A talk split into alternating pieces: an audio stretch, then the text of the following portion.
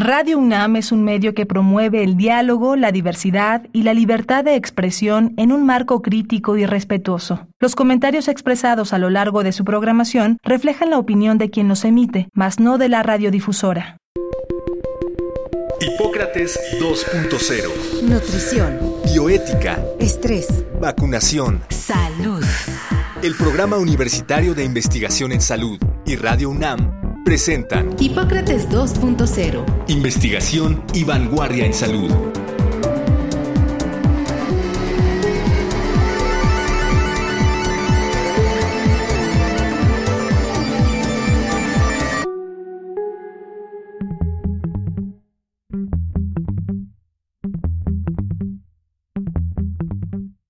Hola, ¿qué tal? Bienvenidos a Hipócrates 2.0. Yo soy Mauricio Rodríguez, como cada semana les doy la más cordial bienvenida y agradezco que nos estén escuchando aquí en Radio UNAM. En el programa de hoy vamos a platicar sobre el estudio de las variantes virales del virus causante de COVID-19, el SARS-CoV-2 en México. Y para eso invitamos al doctor Carlos Federico Arias Ortiz, químico farmacéutico, biólogo, eh, maestro y doctor en investigación biomédica, su importante trayectoria profesional se ha enfocado en el estudio de la genómica funcional de la interacción virus-célula hospedera, así como en la epidemiología, el diagnóstico y la metagenómica viral, lo que se refleja en más de una centena de artículos, capítulos de libros y premios. Es miembro emérito del Sistema Nacional de Investigadores y es tutor de maestría y doctorado en varios programas de posgrado en el Instituto de Biotecnología de la UNAM, donde es investigador en el Departamento de Genética del Desarrollo y Fisiología Molecular. Y ahora durante la pandemia, el doctor Arias ha sido miembro de la Comisión Especial de la UNAM para la Atención de la Emergencia. Su laboratorio fue uno de los primeros en el país en tener disponible la prueba diagnóstica del, del SARS-CoV-2, del COVID, y es miembro del Consorcio Mexicano de Vigilancia Genómica y justamente para eso lo invitamos eh, para platicar sobre este importante esfuerzo que se está haciendo en el país. Primero quería agradecerte, Carlos, aceptar la invitación. Bienvenido a Hipócrates 2.0. Con mucho gusto, Mauricio. Encantado de estar aquí contigo. Muchísimas gracias. Ya hemos platicado en algunos otros programas sobre, sobre las variantes virales, eh, incluso la como, como el chiste este de las, las scariants, que porque de pronto se hace demasiado ruido, se asusta mucho con lo de las variantes. Y necesitamos volver a ponerlo en la mesa, hablar sobre la importancia de entender las variantes adecuadamente, por qué se producen, qué sí son, qué no son. Quizá vale la pena de, de entrada para, para entender mejor qué son estas variantes, hablar sobre la variabilidad que tienen los virus, la capacidad de generar uh, errores durante su aplicación de manera natural para producir lo que se conoce como mutaciones, eh, donde la, la, gran mayoría de estas mutaciones que nuevamente ocurren por errores en, en la maquinaria de replicación del virus no tienen mayor relevancia, son mutaciones eh, neutrales, digamos, y desaparecen igual con, el tiempo. Sin embargo, hay algunas de estas mutaciones que, que le dan alguna ventaja en el entorno eh, local particular donde se están replicando en la población o en las condiciones ambientales, que se fijan en la población, esto es que permanecen ya en el genoma del virus. Entonces, una, una variante es una, un, virus que tiene cuando menos un cambio en uno de los, de los componentes del, del genoma del, del, de los virus o en general del material genético de los seres humanos que se llaman uh, nucleótidos y esto siempre es en relación a un uh, eh, genoma de referencia. El genoma de referencia en este caso es el primer virus que se caracterizó y secuenció en, en la ciudad de Wuhan, en China, a principios de, enero, se reportó. Entonces, cada vez que se encuentra una mutación en uh, un virus que lo hace diferente a ese virus original, pues se considera como un variante. Hay decenas de miles de variantes porque se han ido acumulando, generando y acumulando en la población. Y además, hay un estudio exhaustivo, ¿no? Yo creo que es el, microorganismo más estudiado en la historia de la humanidad. en cuanto a número ya de lo que se está secuenciando, sus genomas se están analizando por todos lados, no sé, creo que ya pasó el millón de secuencias, ¿no? Este, publicadas. Millón, está millón seiscientos mil, este, está bajo la lupa, sin lugar a, dudas, ¿no? No es sorprendente que haya variantes. Eh, esto nuevamente es un proceso natural que ocurre en todos los virus, en particular en los virus de RNA. Pero como decía, normalmente estas estos variantes, estas mutaciones no tienen ningún efecto en términos de, salud pública, epidemiológica. Después de un cierto número de, rondas de replicación, digamos, sobre todo si hay una pandemia como ahora, donde hay mucha gente que se contagia, eh, mucha gente que sirve como reservorio para que el virus se esté replicando, pues entonces empiezan a surgir algunos virus con unas eh, propiedades particulares que hacen que, que, sea, bueno, hasta ahora un poco más contagioso, que puede evadir de mejor manera la inmunidad ah, natural o la inducida por vacunas, eventualmente ser un poco más eh, virulento.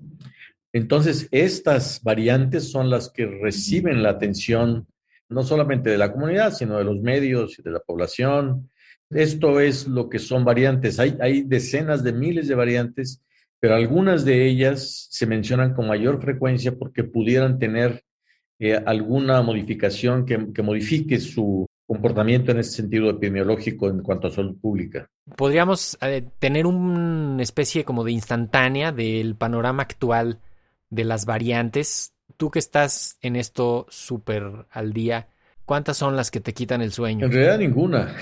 Duermo, duermo tranquilo, pero ciertamente hay algunas en las que hay que poner atención, hay que seguirlas. Hay cuatro, cuatro variantes reconocidas por la Organización Mundial de la Salud como eh, justamente lo que describías, variantes de preocupación los nombres no, no tiene caso mencionarlos. sí, no son unas nomenclaturas técnicas. Terriblemente, y hay cuando menos tres tipos de nomenclaturas, tres sistemas de nomenclatura, muy complejo.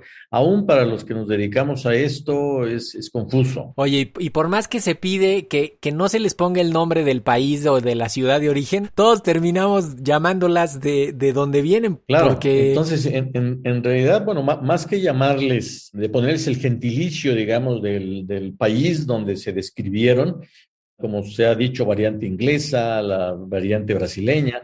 Yo diría que lo más eh, adecuado es decir, bueno, la variante que se describió originalmente en Inglaterra, originalmente en Brasil, etcétera, porque pudieran haber estado en otros lados. Evidentemente, se han encontrado donde se busca más. Eso no quiere decir que el origen haya sido ahí. Pero, pero si seguimos esa, esa manera de llamarlas, pues, hay cuatro eh, variantes de preocupación que se describieron originalmente, una en Inglaterra, otra en Brasil, eh, una tercera en Sudáfrica y una, y una cuarta recientemente en India. Estas están teniendo una proliferación mayor en diferentes lugares del mundo, lo cual eh, refleja la capacidad sí que tienen demostrada en, en esas, es una de las características para poder llamar las variantes de preocupación, que haya ciertas evidencias ya epidemiológicas, científicas, de que son más contagiosas. Entonces eh, llegan a ciertos entornos eh, donde son capaces de proliferar y de contagiar con mayor frecuencia. Esto no siempre sucede, es muy importante. Hay variantes eh, que pueden proliferar de manera muy, muy rápida ah, en Inglaterra, por ejemplo, pero no en otro país porque depende de las otras variantes que existen en ese lugar Puede haber ah, factores genéticos de la población, factores ambientales. Todo eso es muy complejo y apenas lo empezamos a entender, ¿no? Y del, y del momento epidémico, ¿no? Porque pues no es lo mismo que estén entrando a un, a un confinamiento y en ese momento entra la variante y pues ya no pasa. O que estén saliendo del confinamiento y empiezan a salir y empieza a haber más gente en el espacio público y se mete la variante que un poco es lo que, lo que tengo entendido que ha estado pasando en Sudamérica, con la variante originalmente descrita en Brasil, que pues está prácticamente con actividad en Chile, Uruguay, Argentina, Colombia, Perú, ¿no? Porque pues justamente encontró las condiciones locales que incluyen pues las medidas de, de control y de prevención, pero también el clima para propagarse, ¿no? Sí, no, es, es- exactamente. O sea, no, no, no son intrínsecamente las características, digamos, que tienen estas variantes que se describen como más contagiosas. No es fácil de, de determinar porque eh, lo que dices es completamente cierto. Las condiciones del momento epidémico en que llegan, si de repente hubo un súper ah, eh, contagiador y se relajaron las medidas, entonces de repente puede empezar a, proliferar una, una variante que no necesariamente sea más contagiosa, sino que estuvo ahora sí que en el momento adecuado, en el lugar adecuado, ¿no? Ahora, el, además de estas variantes, pues hay otras muchas que no son tan relevantes, ¿no? Esas cuatro serían como las más importantes. Incluso como que hay un, pues lo voy a decir así, como un cierto morbo, como un deseo oculto, inconsciente en que, en que de pronto llegue un virus todavía más destructor, ¿no? Eh, de hecho, a mí, en las participaciones que tengo en los medios, como que en serio sí se le siente a veces a la gente que está preguntando como, como de, pero entonces ahora sí ya viene un virus destructor y les dices, oye, este, este ya ha sido lo suficientemente destructor como para que llegue otro, como hacer otro apocalipsis encima de esto, ¿no? Pero hay otras variantes, ¿no? Creo que podríamos irnos enfocando a México. ¿Qué se está haciendo con las variantes? ¿Qué tanto se está estudiando? ¿Cómo se ve el panorama? Si pudiéramos tener una descripción, porque ya nos han dicho que están prácticamente todas las variantes ya están en el país pero estamos en una ola después de la ola y estamos como en otro momento epidémico, ¿no? Sí, hay, una, variante que, que no está eh, clasificada como variante de preocupación o de interés para la OMS, pero para mí es una variante no solamente de interés, sino en su momento, si lo hubiéramos encontrado cuando iba a la alza, una variante de preocupación, eh, eh, que, es, que es una eh, que se describió empezó eh, los, los, primeros eh, casos en octubre del, del, año pasado y que justamente coincide su aparición en representar a menos del 1% de los casos o de los virus que circulaban en la población.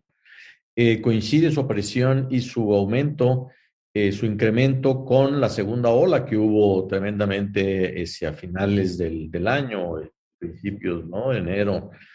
Eh, y esta, esta, eh, esta variante es una variante que no se había descrito en otro lado.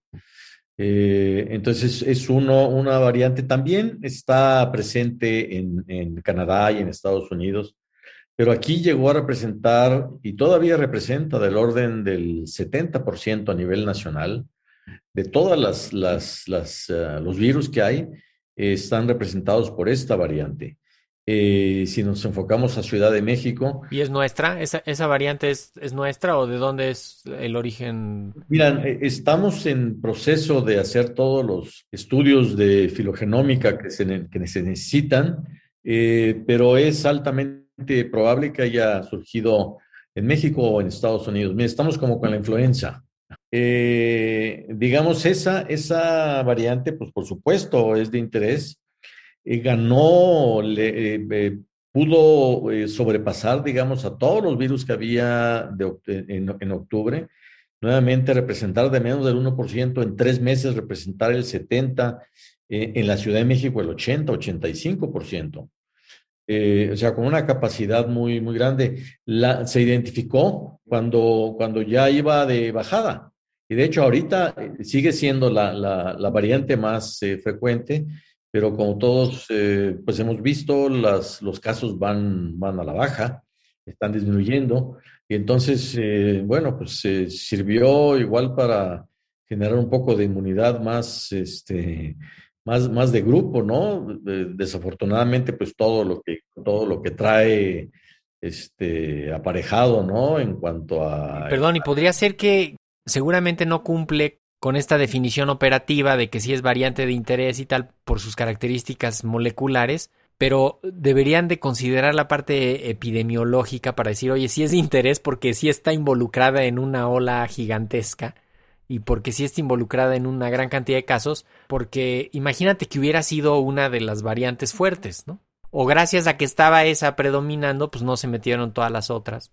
La cosa es que están todas en el país, ¿no? Ya han estado, están ¿Cómo lo han visto ustedes ahí en el, en el grupo? Sí, sí, están, están las cuatro que mencionaba. La más reciente es de, principios de, mayo, que es la variante de la India, pero anteriormente se había este, descrito ya la de Sudáfrica, la de Brasil, la de Inglaterra, eh, y, los casos eh, de, la variante de Brasil y de Sudáfrica, aunque ya tienen quizá mes y medio eh, de, haberse descrito originalmente, dos meses tal vez, no están proliferando en gran cantidad, ¿no? las que realmente sí parece ser que están empezando a dominar el escenario es la, variante inglesa. Em, y bueno, también otras variantes que, no son, eh, no están catalogadas como de preocupación por la OMS, sí están catalogadas como de preocupación por los centros de enfermedades infecciosas de los Estados Unidos.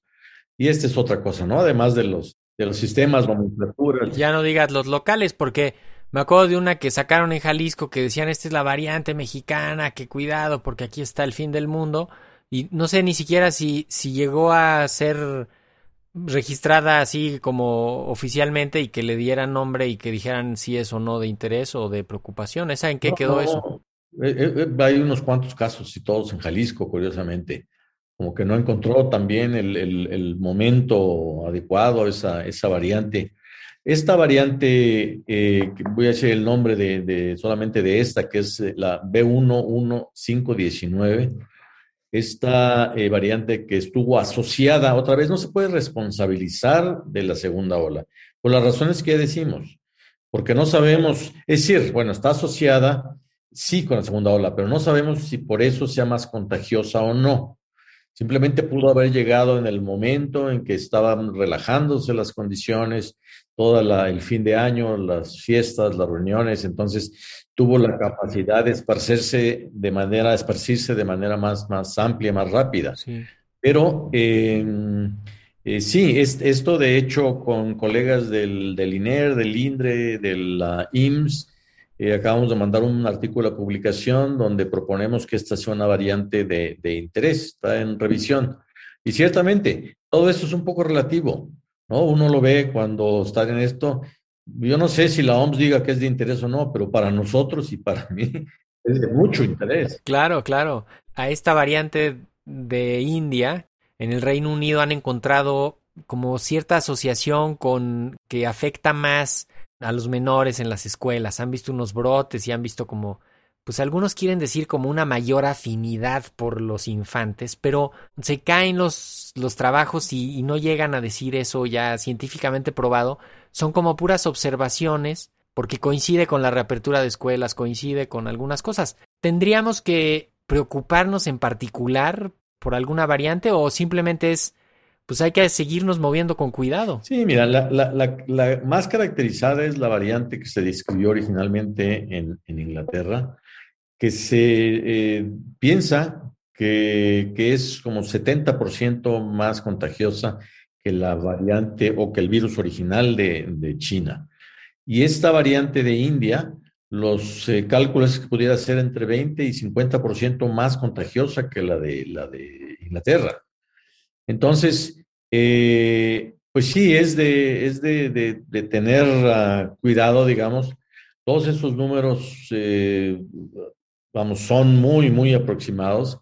Pero lo que es bueno son dos cosas. Una es que todas las variantes, no importa eh, qué tan contagiosas sean o no, se pueden controlar con todas las medidas de cuidado, de salud pública, medidas personales y todas las vacunas hasta ahora, bueno, cuando menos las que se han eh, evaluado en, relación a, estas, siguen siendo eh, efectivas.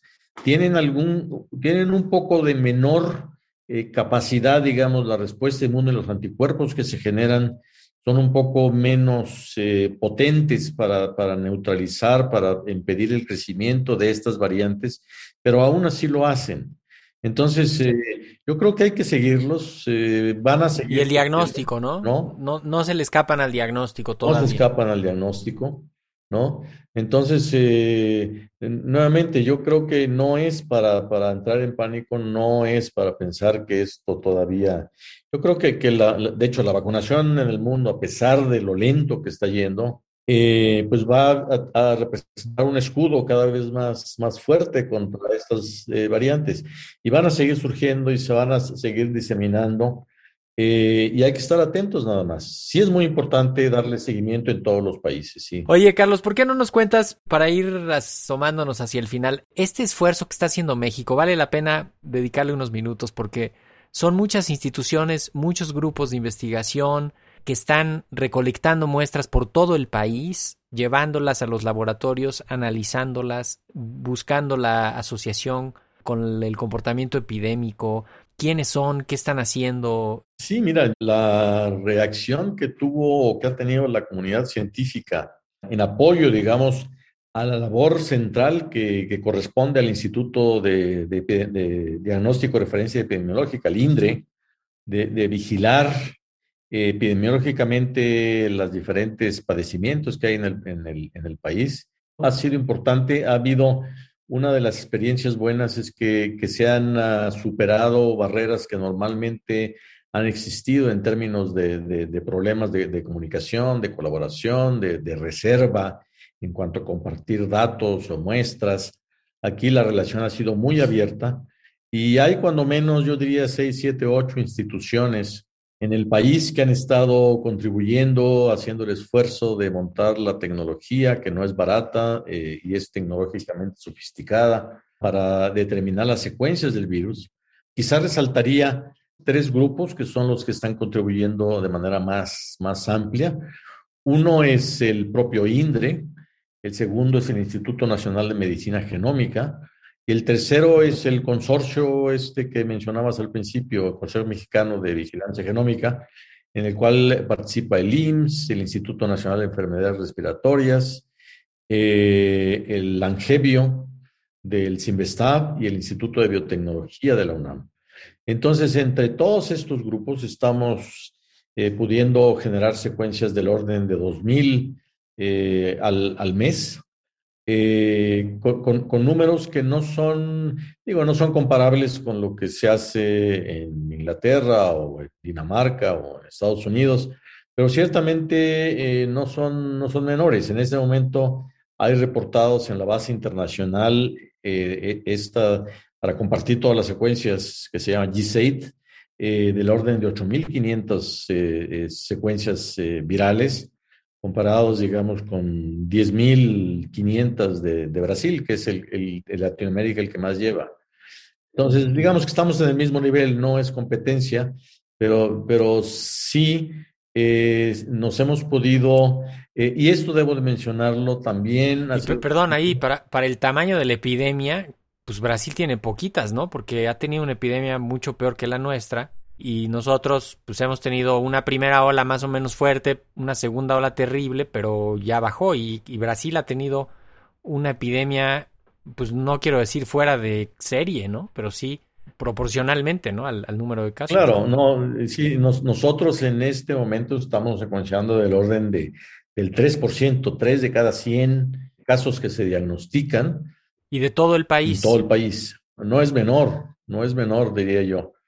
Eh, y, una cosa que vale la pena también eh, mencionar es que este esfuerzo eh, no hubiera sido posible o no, cuando menos no a este, a este nivel, sin el apoyo muy claro y, decidido de, de, CONACIT. Yo creo que hay, que hay que reconocer cuando se hacen las cosas bien.